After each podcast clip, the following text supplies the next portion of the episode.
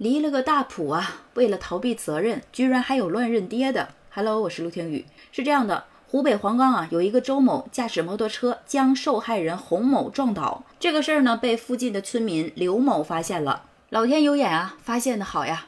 这个周某也是急中生智，急忙就说呀，撞倒这个人是我的父亲，然后呢，就以回家找人帮忙为由逃离了现场。这个刘某呢，就急忙喊来邻居过来帮忙。走近一看，才发现倒在地上的就是本村的老人洪某，而刚刚离去的陌生男子根本就不是洪某的儿子呀。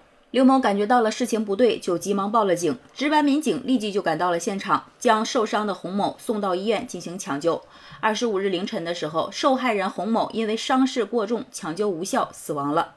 警方呢就赶紧破案呗，结合事故现场遗留的碎片，再加上视频的追踪，黄梅警方成功将肇事逃逸的男子周某抓获了。目前，犯罪嫌疑人周某已经被依法刑事拘留，案件呢也正在侦办当中。还真是老天有眼啊，让这个刘某撞上了，不然我想这个男子应该是不管不顾，直接逃逸。这个事儿还真的是可气呀，网友们都气炸了。就是因为网友的骂声太大了，所以才登上了热搜。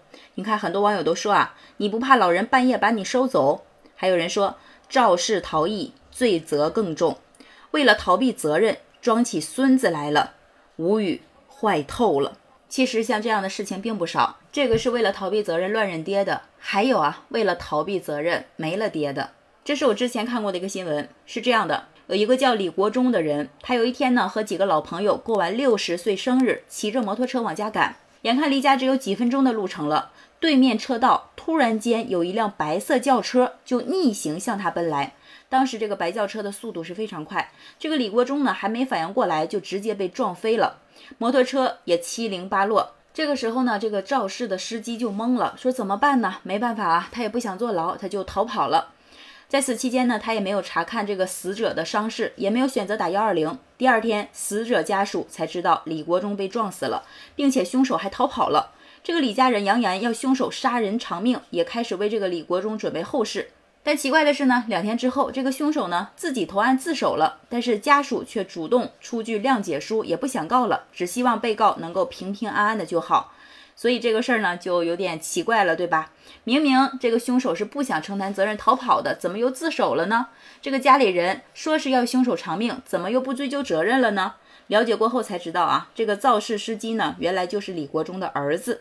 据说这个李国忠的儿子叫李强，他逃跑之后呢，也是寝食难安，想了几天之后呢，就想回家再看一看，不行就去自首吧。结果一进家门，发现自己家里正在办丧事。还没等他去询问，就听见他的妻子说：“啊，不知道是哪个杀千刀的，把咱爸给撞死了，而且还跑了。”前后一想啊，也就明白了是怎么一回事儿啊。据说他的母亲当场就晕死过去了。更可悲的是，当时警察给李强看了现场监控，从监控画面可以清楚看到，在被撞的那个时候，父亲李国忠并没有死，甚至在监控里可以清晰的看见他拼尽全力的往路上爬，就是想求救。可惜啊，夜深人静。最终呢，还是因为没有及时获救而身亡了。也就是说，如果当时这个李强哪怕是良心发现，你人跑了，打一个急救电话，父亲很大概率都是不会死的。但是他没有那个勇气，选择了逃避，最后酿成了这起惨剧。但可笑的是，李强的家人集体出具了谅解书，他们不希望再失去一个家人，想撤销案子，不再追究李强的任何责任。可是法律怎么能是儿戏呢？这可是一条人命啊！就算你们不追究，法律也不能宽容啊！要不然法律的公平何在？最后，法官根据实际的情况，介于家属集体求情，自己也有自首的情节，最终判李强有期徒刑三年，缓刑三年。这个判决也是考虑人情的。但我想，哪怕就是判你三个月，让你活八十年，你又怎么能经受住内心的煎熬呢？同时，我想说，我国刑法规定，违反交通运输管理法规，因而发生重大事故致人重伤、死亡，或者使公司财产遭受重大损失的，属于交通肇事罪，处三年以下有期徒刑或者拘役；交通运输肇事后逃逸或者其他特别恶劣情节的，处三年以上七年以下有期徒刑；因逃逸致人死亡的，处七年以上有期徒刑。所以前面有一个周某，因为怕承担责任乱认爹，使这个事情上升了一个量级。网友们都说呀，周某这一行径可谓又蠢又坏。应当重罪重判。后又有李强，因为肇事逃逸，使自己失去了一个父亲。即便他判得很轻，只有三年，但是我想这一辈子他的良心都再难安了。毕竟害死的是自己的亲生父亲呀。